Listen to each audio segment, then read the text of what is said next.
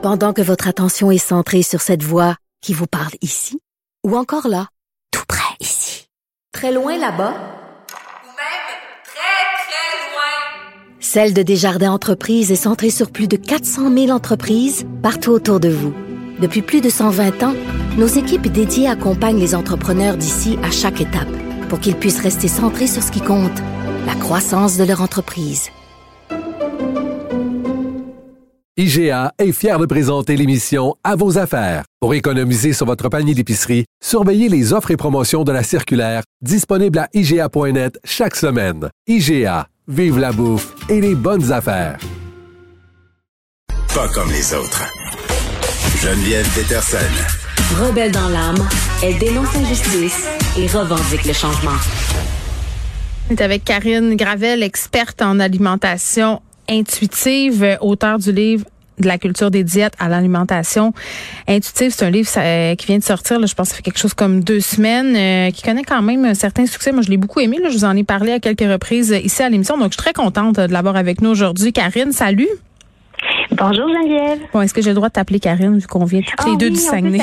Oui, ben oui, exactement. Bon, parce qu'il y avait plusieurs références euh, à Chicoutimi dans ton livre. J'ai trouvé ça très, très le fun parce que, tu sais, quand, quand je disais au début de l'émission, quand, quand, quand j'annonçais aux auditeurs qu'on allait te recevoir, il y en a beaucoup des livres là, sur euh, écrits par des nutritionnistes, sur la culture euh, euh, de l'alimentation, plein de formules magiques. Puis j'ai tendance à trouver ça un peu emmerdant. Là. Souvent, on nous présente des formules magiques puis un pseudo-discours déculpabilisant puis ça fonctionne pas très bien. Euh, Puis vraiment là, j'avais envie de te dire, c'est pas le cas de ton livre. C'est pas le cas de ton livre. C'est pas une façon de manger miraculeuse. C'est un voyage dans ta tête. C'est beau puis ça marche.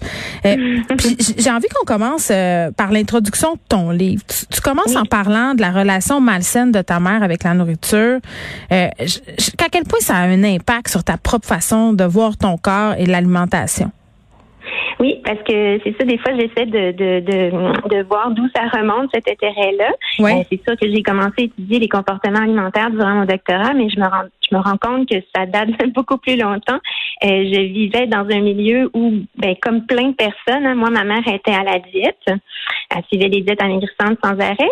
Puis, euh, même si elle commentait pas mon poids, elle faisait pas de nous on mangeait normalement là, il y avait Mhm. pas de de de, de directive particulière par rapport à l'alimentation des enfants, mais c'est quand même c'était quand même mon modèle, hein, c'est ça que je voyais. Donc moi je m'imaginais qu'une mère euh, c'était à la diète, puis que toutes les mamans de la terre étaient à la diète. Parce qu'elle faisait Weight Watchers, elle comptait ses affaires devant toi finalement. Oui, c'est ça exactement. Oui. Là, euh, comment on se défait? Parce qu'il y a beaucoup question de ça euh, dans ce livre-là, puis j'ai envie de dire c'est un vaste programme là. Euh, comment on se défait de l'idée là qu'il faut absolument être mince parce que c'est partout là. Oui, mais c'est ça la culture des diètes, hein, puis on va dire des fois la culture de la minceur aussi. Ok, mais c'est quoi? Euh, Explique-nous d'abord c'est quoi la oui. culture des diètes? Tout à fait. Ben en fait, quand on parle d'une culture, on est dedans, donc on s'en rend pas nécessairement compte et c'est sournois aussi. C'est tout ce qui nous amène à tout le temps penser qu'on doit maigrir. Puis quand on se met à penser à ça, là, à être attentive, là, on se rend compte que c'est rempli de marketing, de publicité, euh, tout le temps pour nous amener à, à penser qu'il faut perdre du poids. Euh, donc, à un moment donné, euh, c'est ça, c'est sournois, il, il faut vraiment porter attention à ça.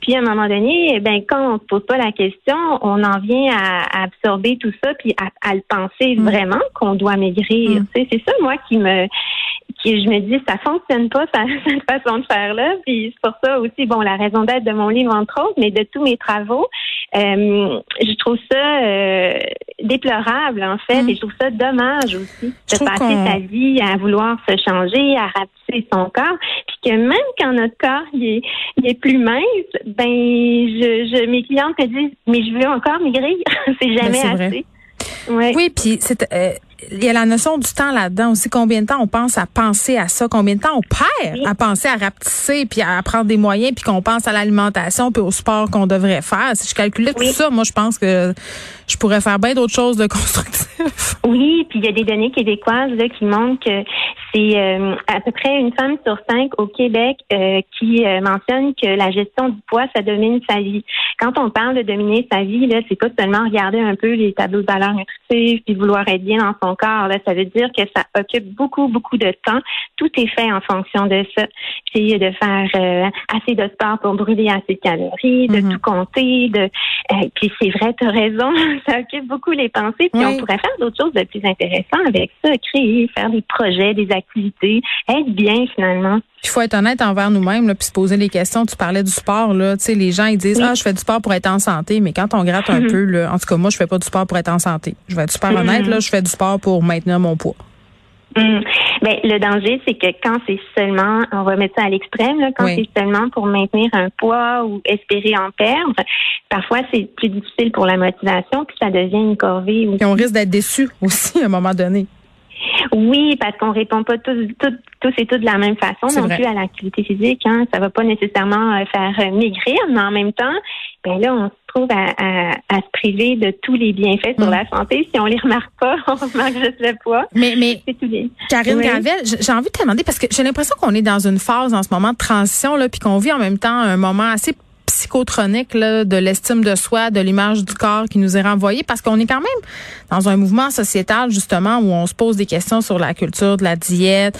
Euh, on a aussi des mouvements euh, body positive. euh, on a des fat babes qui prennent la parole sur les médias sociaux. On a tout ça. Mais Oui. de l'autre bord, la culture populaire, puis j'ai envie de dire la culture silencieuse de toutes les images dont on nous bombarde nous crie le contraire. Mhm. Je pense que la, j'ai l'impression que ça brasse beaucoup aussi. je pense que la, la différence, en fait, c'est qu'aujourd'hui, on, on va s'affirmer davantage là-dedans, euh, de la dénoncer, cette culture des diètes-là. J'ai Mm. l'impression qu'avant, on, on savait même pas qu'elle existait, puis on était euh, pris dedans euh, de façon aveugle. Puis ça se remettait même pas en question. C'est vrai. Euh, on était à la diète, puis c'était fait comme ça. Alors que là, on se rend compte, ben, peut-être avec le taux d'échec euh, très élevé aussi des Mm. diètes, euh, mais puis, puis c'est une, une industrie aussi, hein, l'industrie de l'amaigrissement. Là. Donc peut-être qu'à un moment donné, on, on commence à voir que puis on, on, souvent les diètes. Hein. Il, y a, il y a à peu près euh, Oui, si ça marchait, ça se saurait. Hein? euh, Tu le répètes souvent dans ton oui, c'est ça. Mais oui, tu sais, puis on recommence toujours la même chose. Puis il y a des données, encore une fois, québécoises qui montrent que euh, les Québécoises, il y en a presque une sur deux qui fait au moins deux tentatives de perte de poids par année. Donc, ça veut dire qu'on recommence constamment, mais on, on obtient toujours le même résultat. C'est tellement Ça, fou, des- Karine, quand tu y Oui. penses puis tu le soulèves, euh, ce paradoxe dans ton livre, tu dis, c'est quand même débile de se dire qu'une des industries les plus lucratives au monde euh, fait de l'argent sur le dos de son propre échec. Oui, c'est ça, c'est la seule industrie qui vit de ses échecs quand on y pense comme ça. Là. Oui. Euh, puis ben c'est parce que euh, la- cette industrie-là a réussi à nous convaincre que les diètes amaigrissantes fonctionnaient, puis que si quand on reprenait le poids perdu, c'est parce que c'était nous les responsables qu'on n'avait pas suivi les, le plan de correctement. Mm. Donc, euh, puis on espère toujours. Puis en, en même temps, il y a beaucoup de pression pour être mince, donc on se dit toujours bon, ben peut-être que ça va être la, la, la prochaine diète qui va fonctionner. Puis il y a des modes là-dedans aussi. Attends, c'est pas une diète, Karine, c'est un mode de vie. C'est ce qu'ils disent. Ah ben oui, ben oui, on a changé les noms, c'est vrai. C'est un style de vie, c'est une philosophie, Oui. c'est une façon de penser. Oui, ben oui, ben c'est pour ça aussi que je parle des diètes amaigrissantes déguisées parce que c'est rendu de, de plus en plus difficile hein, de les euh, de les identifier là. Euh, pour Ben, jeûne euh, intermittent, keto, Ouais. sans gluten, ça, ça en est des Ouais. régimes là, c'est pas pour des raisons médicales qu'on le fait. C'est ça, puis tu sais, je pense qu'il faut rester à l'affût puis toujours voir, ben c'est quoi finalement l'objectif qui est derrière ça? Ben quand c'est de la perte de poids là, ben c'est une diète, c'est pas plus compliqué que ça. Ça n'a pas Mm. besoin de porter un nom euh, déguisé là, on n'a pas besoin de camoufler ça. Mais c'est aussi une raison pour laquelle je pense que que les euh, le mouvement anti-diète prend de plus en plus de place aussi, c'est que les les euh, les diètes, euh, le nom des diètes en fait est camouflé maintenant là, euh, justement Mm. comme euh, des modes de vie, des trucs comme ça. On dit plus euh, Hey, j'ai commencé une nouvelle diète amaigrissante. Ça, Non, non, c'est Mm. c'est mon nouveau mode de vie. Ça paraît mieux parce que socialement, c'est une diète, tu sais, Mm. c'est plus vraiment euh, populaire. Ouais. Mais le fond, il est le même. Là. Christian Bégin euh, qui signe une très belle préface euh, Oui. à ton livre qui explique un moment où il s'est vu au cinéma où il s'est pas aimé. Puis, Oui. c'est vrai que maintenant c'est plus juste les acteurs qui se voient là, on se voit sur les médias sociaux, on se prend sans arrêt en photo. Puis tu sais moi je te Mhm. repose la question là, comment on fait pour se défaire de l'idée qu'il faut être mince parce que le poids c'est pas juste l'alimentation là, il est déterminé par quoi notre poids? Ben, en fait, notre poids est déterminé par plusieurs choses. on connaît beaucoup l'alimentation puis l'activité physique. Euh, il y a ça, mais on a d'autres habitudes de vie qui vont influencer notre poids aussi, notre niveau de stress, notre sommeil, euh, le fait qu'on fume ou non. Puis ça, ben, on a un certain pouvoir sur nos habitudes de vie, ça c'est mhm. vrai, mais il y a beaucoup de, de facteurs non modifiables qui expliquent notre poids aussi. En en commençant par la génétique. Il y a un certain pourcentage de notre poids qui est expliqué par la génétique. Mm-hmm. Même les chercheurs s'entendent pas pour dire c'est quoi le pourcentage exact, mais on sait que ça, ça c'est à considérer, c'est certain. Après ça, on a notre niveau d'hormones, le fait d'être un homme ou une femme, on a euh, notre âge aussi. Mm. Euh, bon, d'une année à l'autre, ça change pas tant que ça, mais peut-être au cours des décennies, on, voit des quand même des petites différences. Fait que c'est mm. normal que notre poids euh, évolue au cours de la vie, mais il risque de moins changer que comparativement à si on essaie de le contrôler volontairement. Je comprends. Mm faisons tomber des préjugés, quelques petites questions en rafale. Euh, est-ce que le sucre, c'est mal?